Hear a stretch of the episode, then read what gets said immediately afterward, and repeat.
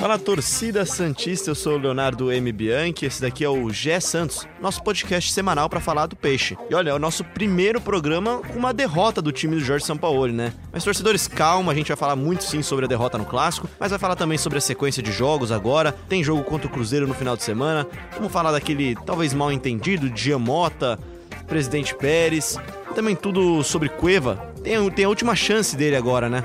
Aldo Pituca!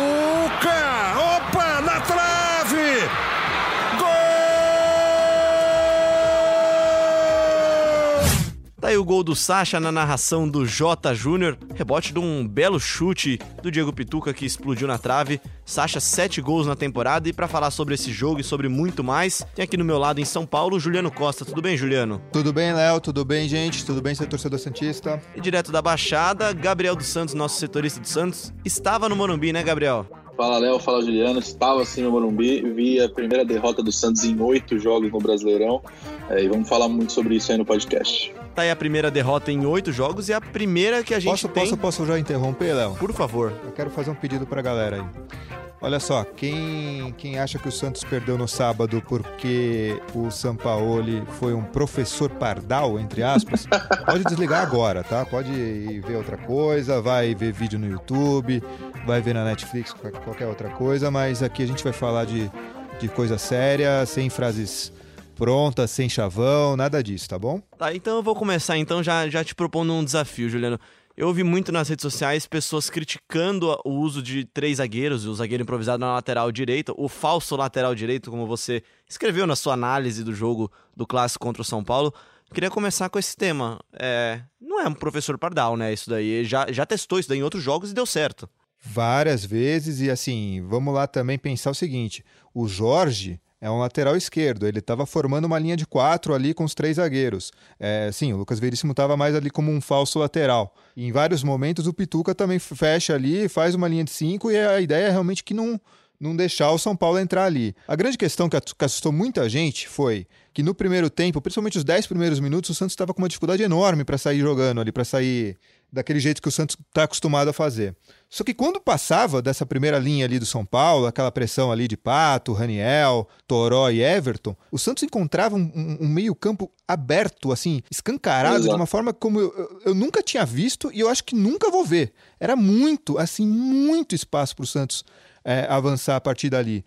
Então, assim, não, eu não vejo uma grande influência na positiva. Não é lateral, né? De jeito nenhum. Ah, mas se o, o, Lucas Veríssimo é mais alto que o Vitor Ferraz e, por isso é, é, é, inadmissível tomar dois gols em escanteio. E isso a gente pode conversar, isso aí a gente pode discutir. É, vamos lembrar também que o Santos começou a perder aquele jogo do, pro, pro, pro Palmeiras também numa bola aérea é, defensiva, né, um chuveirinho na área. Então, assim, se a gente vai aqui discutir algum problema no, no, no time do Santos, talvez seja essa bola aérea defensiva. Agora, é, negócio de pardalice aí, com gente, com, na boa, cara. O, o, que o Santos tem, o que o São Paulo tem feito com o Santos é impressionante e a gente não vai ficar aqui. Depois de oito meses é sacanagem chamar o cara de professor Pardal, né? Eu, é, é, eu ia usar um termo um pouquinho mais. Não, é, ok, eu, mas sacanagem eu, acho que tá, tá valendo. É, é, sacanagem, de fato é isso aí. Tá? E Gabriel, você tava no estádio, então essa questão da linha de meio campo do Santos não ter funcionado tão bem nessa partida, né? A gente viu de novo o Diego Pituca, o Felipe Jonathan lá. O Felipe Jonathan fez uma boa partida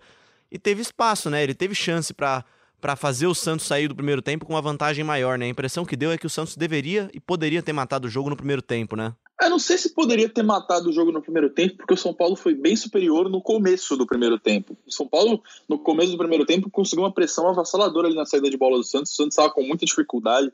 O Everson, até que fez ótima partida no geral, é, falhou bastante no primeiro tempo com os pés, né, na saída, na saída de jogo. É, ele errou umas três ou quatro bolas lá que assustou bastante a torcida do Santos, que foi bem na pequena área, que estavam recuando bastante para ele. É, e sobre o meio campo, eu achei que o, Sanches ficou, foi um pouco abaixo é, na partida inteira. Ele teve uma liberdade ali maior, mas não conseguiu ter tanto, infiltrar tanto como ele vinha infiltrando. Felipe Jonathan, eu acho que foi um dos melhores em campo, à exceção do Sacha, que fez o gol e, e teve função tática importantíssima. Mas acho que o Felipe Jonathan fez uma boa partida, deu dois chutes perigosos no começo do primeiro, no, no primeiro tempo é, e, e, foi substituído no, quando, depois que tomou a virada.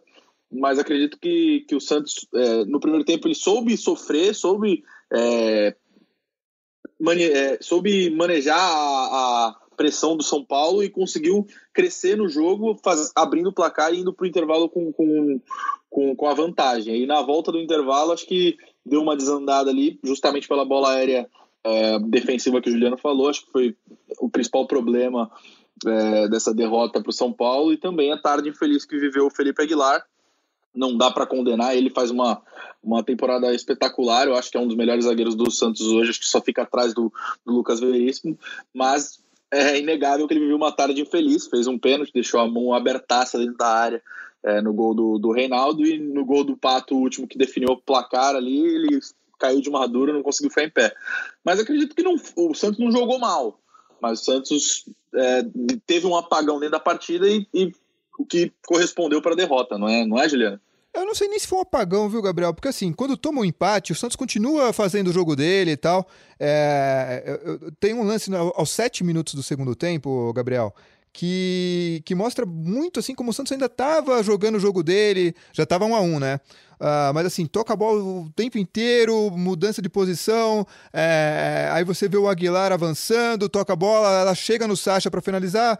A, a, finalização acaba sendo ruim, e assim, muito provavelmente o torcedor não vai lembrar desse, desse lance. Mas eu, eu faço questão de ressaltar esse lance porque foi um minuto com a bola no, no, no pé do, jogo, do, do, do, do time do Santos, no Morumbi, com mais de 40 mil pessoas, enfim, tinha acabado de tomar o gol do empate. Então, assim, a, ainda tinha o Santos jogando. O pênalti é que dá aquela, aquele balde de água fria, porque é inexplicável o Aguilar fazer esse tipo de, de, de ação, né? Tipo, com, com o braço levantado daquele jeito, enfim. É, e a partir daí o time não se encontra. O, o São Paulo ele tira, troca o Felipe Jonathan pelo Jamota, a gente vai falar muito de Jamota aqui o time se perde, não tem mais assim criatividade, aí, aí toma o terceiro gol aos 26 e aí a vaca deita, né? Não tem muito o que fazer. Gol, o terceiro gol acho que acaba matando o Santos Completamente, ainda mais né? pela forma como foi, né? São, é, todo mundo tá pegando no pé do Aguilar, mas assim, a gente tem que lembrar também que o Pituca falha na origem do lance. É, então, assim, são dois jogadores que, é, que têm a confiança de todo mundo ali, são jogadores que estão em boa fase, e de repente eles falham de uma forma daquelas, e ainda mais na frente do Pato que é um grande jogador, a finalização foi perfeita, enfim. É, ali deu uma desanimada, mas é, eu, eu, não consigo ver assim um grande apagão, mas lances é, pontuais, assim. O que, que você acha, Gabriel? Não, é, é que eu acho que você disse que o Santos não sentiu o primeiro gol, eu até concordo, mas depois, depois do pênalti ali, o Santos se, pareceu que se entregou no jogo. Depois que, que tomou a virada, né? Que é, mas coincide com a entrada, com a, com a substituição, né? Jamota por, por Felipe Jonathan, né? o Felipe Jonathan tava dando uma sustentabilidade ali, mano. Tava sustentando melhor o meio. Aí quando ele coloca o Jamota, ele ele sai mais pro jogo e deixa o meio-campo mais exposto. Tanto quando o Pituca perde a bola, ele estava sozinho ali, não tinha opção de passe. Tudo bem, foi uma falha do Pituca, eu acho que o Pituca não fez um bom jogo, mas ele perdeu uma bola ali que não tinha opção de passe nenhuma para ele, se não fosse recuar para. Mas o que eu gosto do Felipe Jonathan é isso, assim, de como ele tá sempre tentando abrir para para para ser acionado, tá sem a bola, ele quer recuperar de volta, ele vai cobrir o Jorge eventualmente. Enfim, é um cara que ganhou a posição é, muito por conta do trabalho silencioso dele, né, da aplicação tática. E aqui é a deixa para a gente começar a falar da eu, declaração eu do Jamota, exatamente né? Exatamente isso, porque o Jamota ele não, não tem se apresentado no jogo tanto quanto o Felipe Jonathan, né? O Felipe Jonathan ele tem funcionado como um cara que faz a bola rodar no meio campo. Ele é mais dinâmico, Léo. Eu acho o Felipe Jonathan mais, mais dinâmico. É óbvio que o Jamota tem mais técnica. É, ah, ninguém sim, vai ninguém questionar isso, mas acho que pro estilo do jogo do, do, do, do São Paulo, o Felipe Jonathan está fazendo até um pouco do que o Jean Lucas fazia, né? De, de, de, ser aquele cara que, que vai de uma área na outra, que, que aparece lá, lá na frente e volta para cobrir lateral. Enfim, o João Mota não consegue fazer isso, né? É, é então, Gabriel, o Felipe então indo pra, um pouco para a zona mista já depois do jogo, que, que aconteceu lá com o mal entendido, talvez, do Jean Mota com o Pérez? É, então, eu, eu tava chegando na zona mista e o Jean Mota tava começando a falar. É, e ninguém esperava nada parecido do que ocorreu, né? É, ele começou a falar e começaram a perguntar, e ele começou a desabafar do nada. É, pegou todo mundo de surpresa, é, que sai, porque ele saiu do time, falou que não tinha proposta nenhuma, é, enfim. Aí depois o, o, o Pérez, Pérez foi na, na, entrevista e rebateu todas as, todas as, as declarações do Giamota. O Giamota parecia bem irritado na, na, zona mista, deu entrevista sem a camisa do clube, que, que por protocolo não não, não, não dizem para não fazer, né? Vamos então. Enfim, o Jean Mota... Gabriel, vamos ouvir então essas declarações aí do, do Pérez e do Jean Mota, só pra gente ilustrar o nosso papo aqui, já que você chegou um pouco atrasado na zona mista, né? Cheguei atrasado nada. Eu cheguei, ele estava começando a falar, eu comecei, eu gravei tudo. vamos ouvir ele falando então. Jean, você tem proposta da Arábia? Até agora pra mim não chegou nada, né? É difícil falar, porque eu vinha num bom momento, não entendi o porquê que eu saí do time, né? Claro que a gente quer jogar, eu respeito a opinião do treinador. Espero que as pessoas sejam verdadeiras comigo, se chega alguma coisa, conversa comigo, né? E me fale, porque é, eu quero jogar, eu quero ajudar o Santos, então fiquei sem saber de nada. E aí sai matéria que tem propostas para mim, que o presidente não, não liberou, então eu fico nesse meio termo e eu sempre sou verdadeiro, sempre estou buscando o meu trabalho. Olha, não chegou para mim. Então, é, não sei quem disse para ele que ele tem proposta. Se tiver, eu estou à disposição. Todo mundo sabe onde é a Vila Belmiro. A gente está lá à disposição, mas não existe nenhuma proposta para o Jean Mota. Se tiver uma proposta, a gente estuda com carinho, até porque o jogador sempre é, é, a gente sempre vai pelo desejo do jogador. O que você achou então dessa declaração, Juliano? Cara, ó, são duas coisas distintas primeiro, né? Primeiro vamos falar do, do, do Jamota reclamando de não ter um lugar no time. Bom, se o time vinha de uma sequência de sete vitórias, né? Sete vitórias seguidas e o Jamota não estava jogando, você não precisa ser gênio para. Opa, peraí, o time estava numa boa, não precisava do Jamota.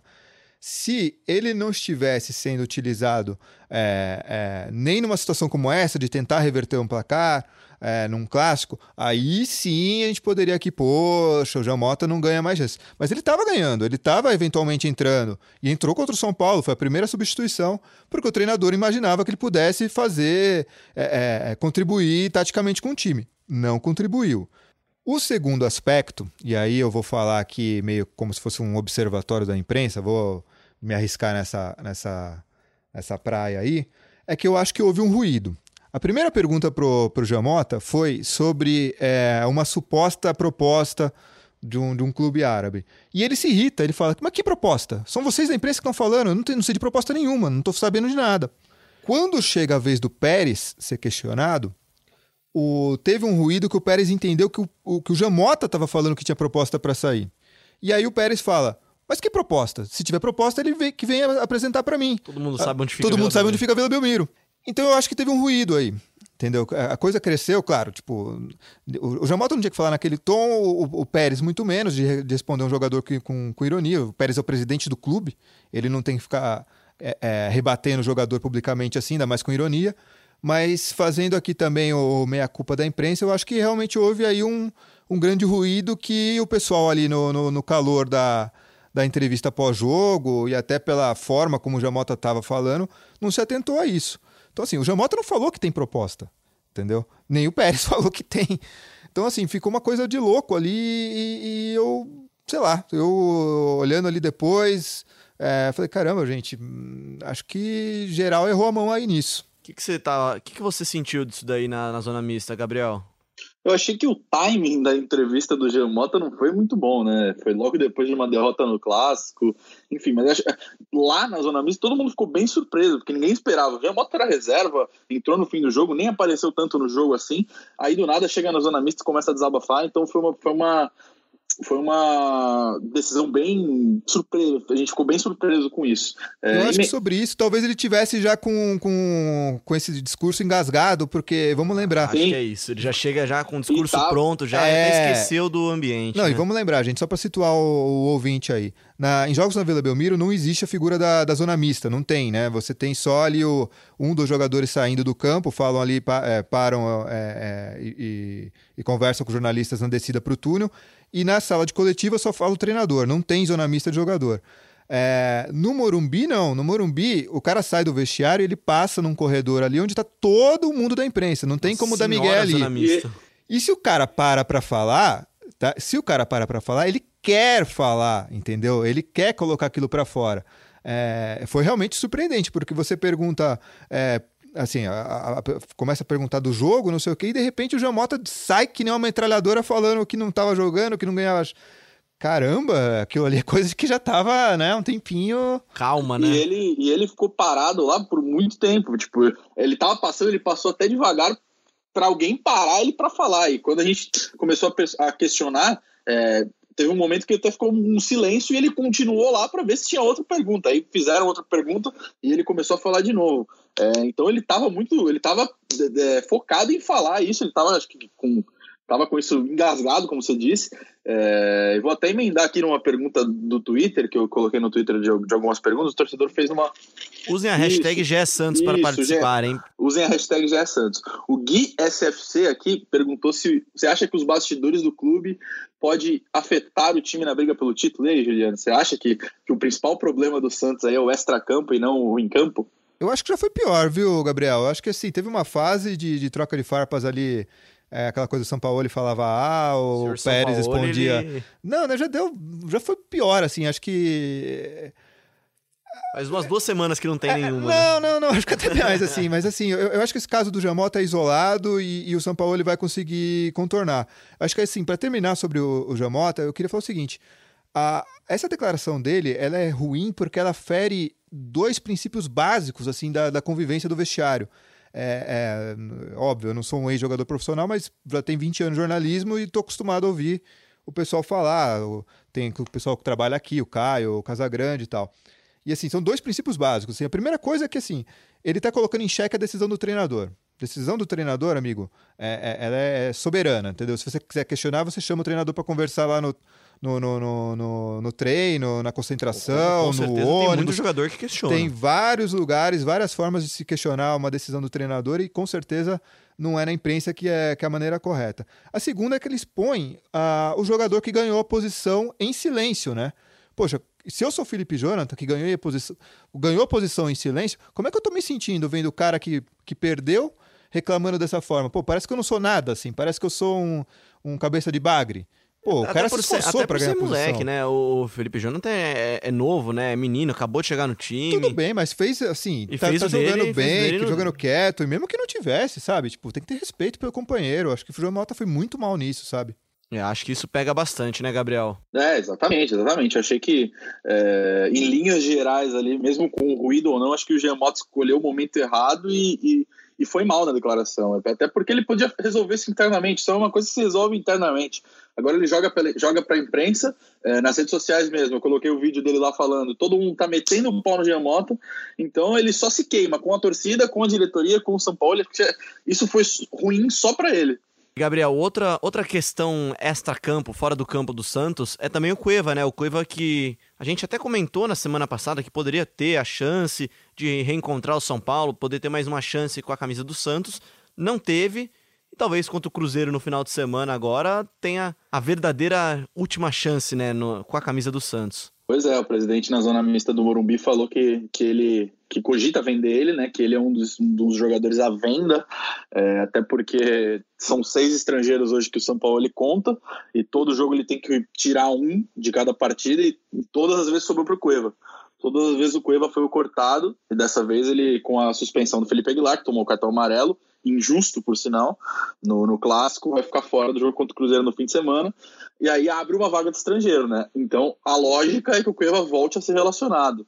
Já que não tem esse mais o um empecilho do limite de estrangeiros, a gente deduz que o Cueva pode voltar a ser relacionado pelos, pelos Santos e, e possa ganhar aí uma última chance, entre aspas, é, já que o presidente falou que, que já tem propostas por ele, que ele sempre tem propostas, mas que é uma, é uma condição difícil, né? Porque o Cueva foi o segundo reforço mais caro da história do Santos. O Santos não é, começou nem, nem a pagar ele, né? Exato, exato. O Santos não começou nem a pagar, porque o acordo é, com o Krasnodar da Rússia é que ele ficasse emprestado até o fim desse ano e, a, e, e o Santos começasse a pagar cerca de 26 milhões de reais aí pelo Cueva é, a partir do ano que vem. É, então é um jogador caro, que recebe um, o maior salário do elenco, que não é, sequer, que não é nem sequer relacionado, ficou fora das últimas três partidas aí por, por causa do limite de estrangeiro, a outra contra o Botafogo ele tinha sido liberado por conta do nascimento do filho, então ele não joga no Santos desde maio. É, então é um gasto aí que o Santos está tentando se livrar, mas não encontra alguém é, disposto a pagar é, essa quantia que, que, que, que vai desembolsar ainda, né? A ideia do Santos é repassar. Gabriel, agora, agora duas perguntas sobre o Cueva para você. E me explica como se eu tivesse quatro anos, por favor. Como é que o Santos pode vender um jogador sendo que nem começou a pagar ainda? Como é que é isso daí? Então a ideia do Santos é repassar a dívida que vai ter a partir do ano que vem para o clube interessado. Ou... E aí vai ter um herói que vai, vai, vai salvar o Santos aí nessa é, situação. Exatamente, né? o Santos espera isso. É, a gente que está no dia a dia acha um pouco, um pouco improvável que alguém faça tamanho investimento para um jogador que não está jogando. Tudo bem, tem potencial, mas não está jogando, não está com ritmo de jogo e é uma quantia alta. Até para clubes de Europa é uma quantia alta. Então a ideia do Santos é repassar a, a dívida ou parte dela, né? Se, se, se optar por vender por menos, é, para o clube interessado. Então acho que o Cueva pode ter a sua chance aí de redenção no Santos já a partir desse fim de semana, até porque o Uribe também não está tão em alta assim, então se ele, se ele for relacionado contra o Cruzeiro, jogar bem, nada impede dele voltar a ter a, a, o espaço que ele, que, ele, que ele quer no Santos. Então, é, acho que o Cueva, o futuro do Cueva está nas mãos dele e, e, de algum clube que, po que possa interessar, de algum clube interessado que possa bancar por ele. É, o Santos já cogita vendê-lo aí, mesmo com pouco tempo de casa. Bom, se é a última chance do Cueva, não é a última chance do Santos no Campeonato Brasileiro, né? A Pelo gente, amor, né? a gente tem conversado sempre aqui de torcedores calma com a empolgação, torcedores calma também com a derrota. Pelo uma amor, derrota né? num clássico fora de casa contra uma equipe que está em ascensão, né? E agora o Santos tem uma chance já de se redimir no final de semana. Vai a Minas Gerais enfrentar o Cruzeiro, que está em crise, né? Está na zona de rebaixamento e agora tem técnico novo, né? O que, que dá para esperar de mudança no time para esse jogo, Juliano? Vamos primeiro situar a galera. Já são três rodadas na liderança e, já, e a quarta já está garantida porque não tem como, como ser alcançado pelo Palmeiras nem por nenhum outro time nessa, nessa próxima rodada do, do fim de semana agora. Uh, então, assim, uh, o que dá para esperar do, do Santos? Com certeza é, é um, um, time um pouquinho mais senhor da partida, né, porque, como o Gabriel falou aí, teve alguns momentos no jogo contra o São Paulo que o Santos não conseguiu impor seu ritmo. Na maior parte conseguiu, mas assim. É, na maior parte não, vai. Numa parte conseguiu, mas entre o final do primeiro tempo. Do Paulo, é, a pressão do São é, Paulo assustou acabou um atrapalhando pouco, mas um pouco é, o Santos. É, aquela coisa também. Tem, ah, tem um negócio que eu precisava chamar a atenção. São em 14 rodadas, uh, o Santos não, não, não tinha se visto atrás no placar ainda, além daquele jogo do Palmeiras. Então, assim, não, não, obviamente não conseguiu nenhuma virada e só esteve numa situação de empate é, por pouco, por um período muito pequeno ali com, com, no jogo contra o Havaí, contra o Lanterna em casa, né? Fez 1x0, tomou 1x1, mas já fez o 2x1 ainda no primeiro tempo. Então o Santos assim, sempre teve assim, o controle do jogo, né?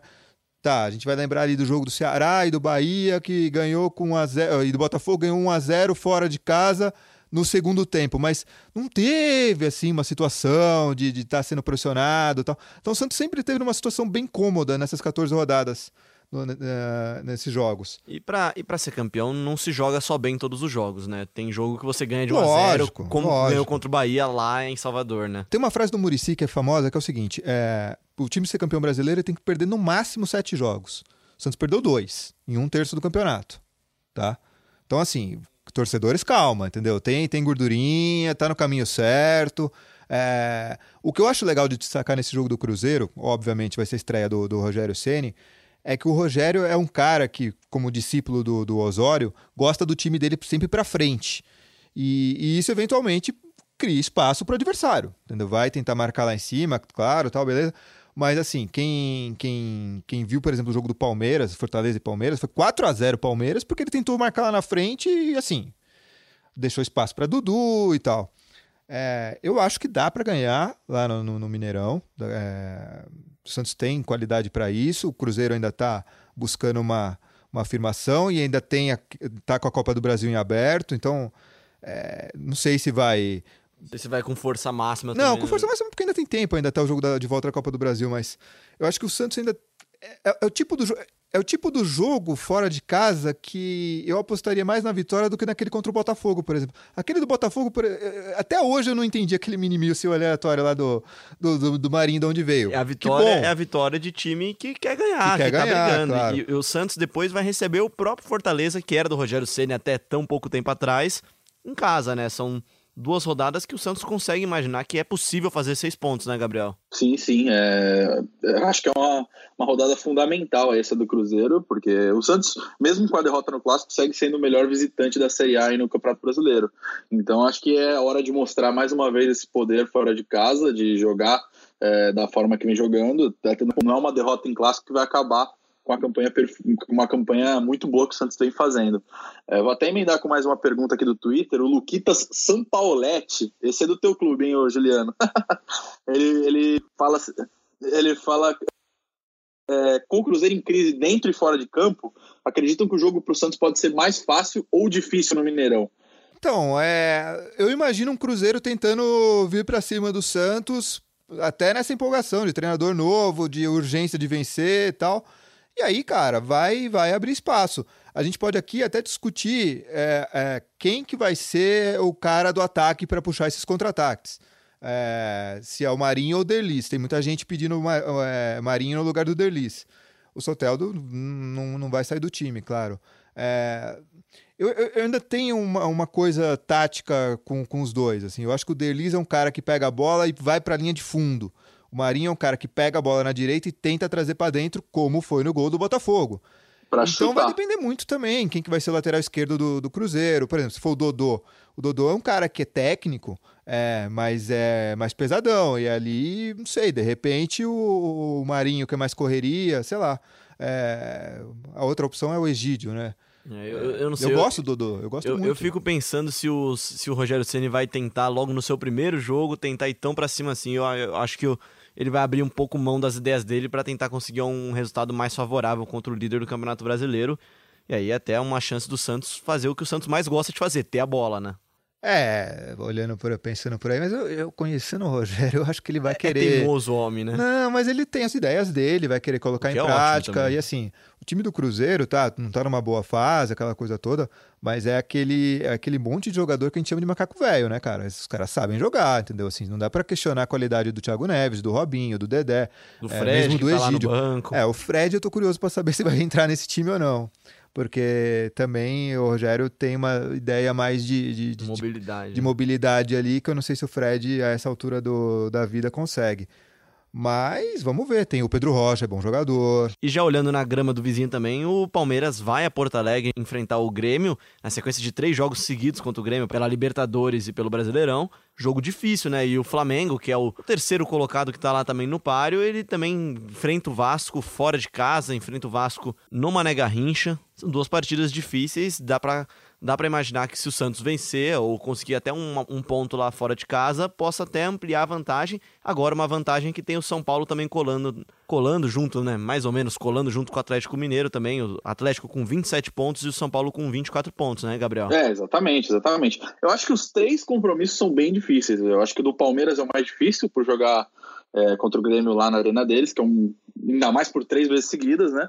É, o Flamengo por ser um clássico e o Santos por jogar contra um time que, que, que ganha um ânimo novo com a contratação de um técnico, né?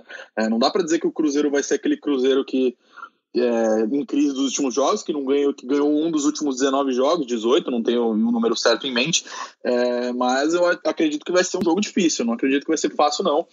É, então, acho que os três times que brigam ali pela parte de cima nesse momento têm missão complicada nessa rodada. O Santos, como o Juliano já bem disse, tem mais uma rodada garantida porque tem mais vitórias que o Palmeiras, são 10 a 8. Então, mesmo o Santos perder e o Cruzeiro, o Palmeiras ganhar, o Palmeiras não passa o Santos na, na tabela. Para a gente encerrar então o nosso papo aqui, já indo para o final, Vamos lá então, Gabriel. Momento de escalação aqui para o amigo cartoleiro e principalmente para o nosso amigo Santista. Quem começa? Gabriel ou Juliano? Pode ser Gabriel. o Juliano, pode ser o Juliano. Gabriel, Gabriel, começa setorista, o editor vem depois. Vai lá, Gabriel. Lembrando que, que, o Lucas que o Felipe Aguilar está suspenso, né? Tomou o terceiro cartão amarelo. Então acho que eu acredito que a única alteração é, para o jogo do Cruzeiro vai ser a entrada do Vitor Ferraz na vaga do Felipe Aguilar. Então eu aposto em Everson, Vitor Ferraz, Lucas Veríssimo, Gustavo Henrique Jorge, Diego Pituca, Felipe Jonathan e Carlos Sanches, Derlis Gonzalez Eduardo Sacha e Soteudo. Eu acho que, acho que não vai fugir muito disso, não. Vou concordar com, com o palestrinha aí e só colocar uma dúvida aí se Marinho ou Derlis, mas também acho que vai ser nessa linha aí também. É, eu acho que até tem chance de ser Marinho, até se a gente pensar na superstição, tem a lei do ex também, né? É, exatamente. Nas redes a torcida gosta bastante do Marinho, a torcida gosta muito do Marinho. É, ele se identificou bastante com o clube, com a cidade, enfim. E o São Paulo, até em entrevista recente, disse que ele ainda tem algumas coisas a absorver do estilo de jogo dele. É, ele sempre tem usado o Marinho, é aquela válvula de escape do segundo tempo. Então eu acredito que o, que o São Paulo veja o Marinho um, um pouco mais de, é, de jogador de segundo tempo nesse, nesse momento. Tá né? maturando o Marinho ainda, talvez, para um dia é, entrar no então, time, né? Ele, exato, acho que ele tá lapidando o Marinho, então por isso que eu acho que não, não deve começar ainda. E ele gostou desse ataque com, com Derli, Soteudo e Eduardo Sacha, foram os dois, foram titulares os dois ou três últimos jogos. É, então acredito que poucas mudanças devem acontecer, por, por incrível que pareça, para o jogo contra o Cruzeiro. Por incrível que pareça, ele diz porque o São Paulo não tem costume de repetir as escalações. Então, amigo cartoleiro, amigo Santista, já sabe, se o Gabriel errar, já pode ir lá encher as paciências dele nas redes sociais lá. E, Gabriel, para a gente encerrar o nosso papo então, o que, que tem de novidade aí? O que, que você destaca dos meninos da Vila? Então, os meninos da Vila é aquela situação, né? Porque com os reforços contratados na semana passada, o Pará, o Venuto e o Luan Pérez, eles perderam, é, querendo ou não, eles perderam espaço no elenco profissional, no, no, elenco profissional e não foram sequer relacionados. Antes eles vinham sendo relacionados é, e, e, mesmo que não entrassem na partida, eles estavam ali sentindo o clima do profissional, entrava no, no banco, ficava no banco, enfim, viava. Viaja junto, isso, exatamente. Né? eles perderam espaço e atuaram pelo sub-17 e pelo sub-20, né? Casos do Caio Jorge, que já era um cara que está no profissional desde o ano passado e não vinha sendo utilizado na base, ele pediu para jogar é, no sub-20, é, o sub-20 ganhou com gol do Sandri, que renovou na. Na verdade, o sub-17 ganhou com gol do Sandri, que renovou na, na, na semana passada. Então, o, o Sandri, o Alexandre Tan, é, Alanzinho, Cadu, esses caras que estavam sendo algumas vezes relacionados com, pelo profissional, eles jogaram pela base nesse fim de semana e a base teve uma, um fim de semana feliz aí, a maioria das categorias venceram.